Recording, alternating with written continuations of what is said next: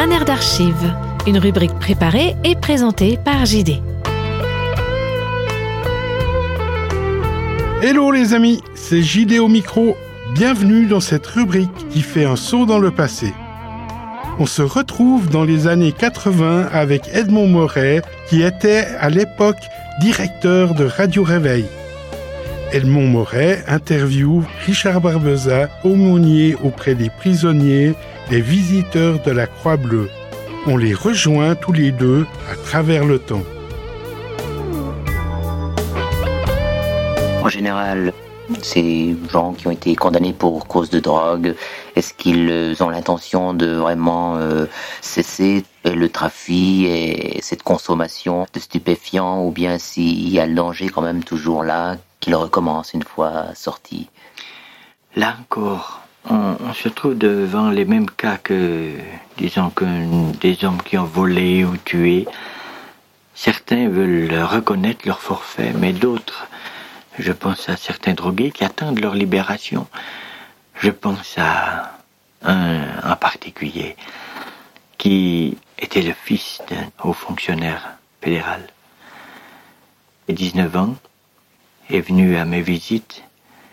Et à un moment donné, il semblait qu'il voulait comprendre, qu'il essayait. Mais sitôt sa libération plutôt que de rentrer chez lui, mais là encore, les parents étaient divorcés. Sa mère était dans une ville, son père était dans une autre. Et il n'est allé ni chez l'un ni chez l'autre, il est parti dans une autre ville où il savait pertinemment trouver de la drogue. Et ayant été privé de, cette drogue pendant un nombre de mois, il s'est trouvé avoir une euh, dose un peu trop forte. Et il a repris le, train et il est mort dans le train alors qu'il se rendait chez sa mère. C'est un échec et c'est terrible. Oui.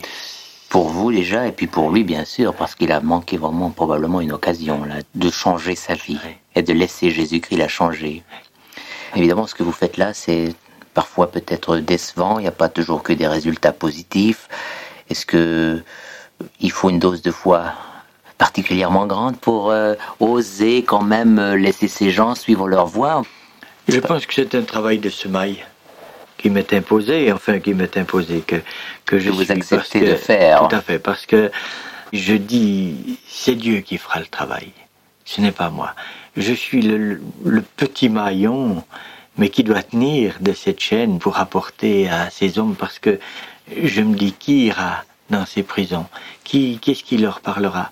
Et j'ai remarqué déjà à plus d'une reprise, c'est peut-être une, occasion unique qu'ils ont de, d'entendre d'une part l'évangile, la parole de Dieu et une possibilité de salut.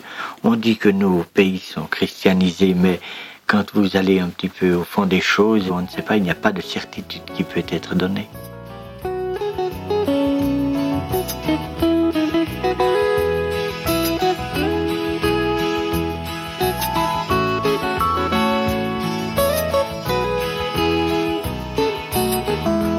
Condamné, Richard Barbeza, c'est un homme finalement, une femme, comme tous les autres hommes et femmes du monde, comme moi, comme vous.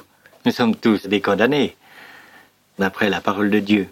Et quand je m'approche de ces hommes, je les regarde au, même niveau, au même niveau que je suis. Parce que si nous voulons avoir le contact avec ces hommes, si nous voulons leur parler, il faut surtout pas euh, se prévaloir et penser qu'on est en, dessus. Au contraire, et la Bible nous l'enseigne aussi, regardez les autres comme étant au-dessus de vous-même. Et ça n'est pas devenu même des crapules parfois je le dis pour moi-même, c'est peut-être la grâce de Dieu qui nous a saisis au bon moment avant qu'on ne fasse des bêtises en trop grand nombre. Le condamné, c'est un homme qui normalement a une famille et qui, durant son internement, se trouve quand même coupé, bien sûr, de la vie active, de la vie sociale, de toute la vie, toutes les formes de vie, mais coupé de sa famille aussi. J'allais dire, c'est ce qui est encore le, le plus dur, parce que, bon, il y a les autres, la famille. Je pense aux gosses qui vont à l'école.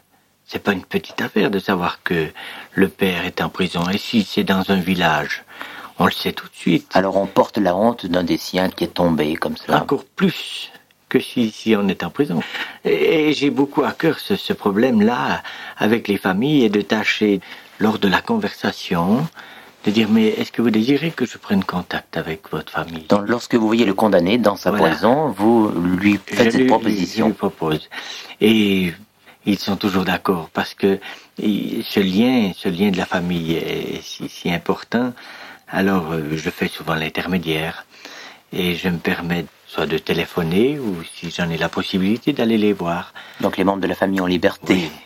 De savoir que quelqu'un peut aller voir euh, et leur parler librement, peut aller voir euh, leur, leur fils, leur petit-fils, parce qu'on ne peut pas aller comme on veut voir les prisonniers. Ils ont que deux heures par mois de visite et de ces deux heures, il y a deux personnes qui peuvent aller les voir. Ah, c'est très limité c'est comme très cela. limité. C'était un air d'archives des années 80 avec l'aumônier Richard Barbeza au micro d'Edmond Moret. Un air d'archives est à retrouver en podcast sur radio-r.ch.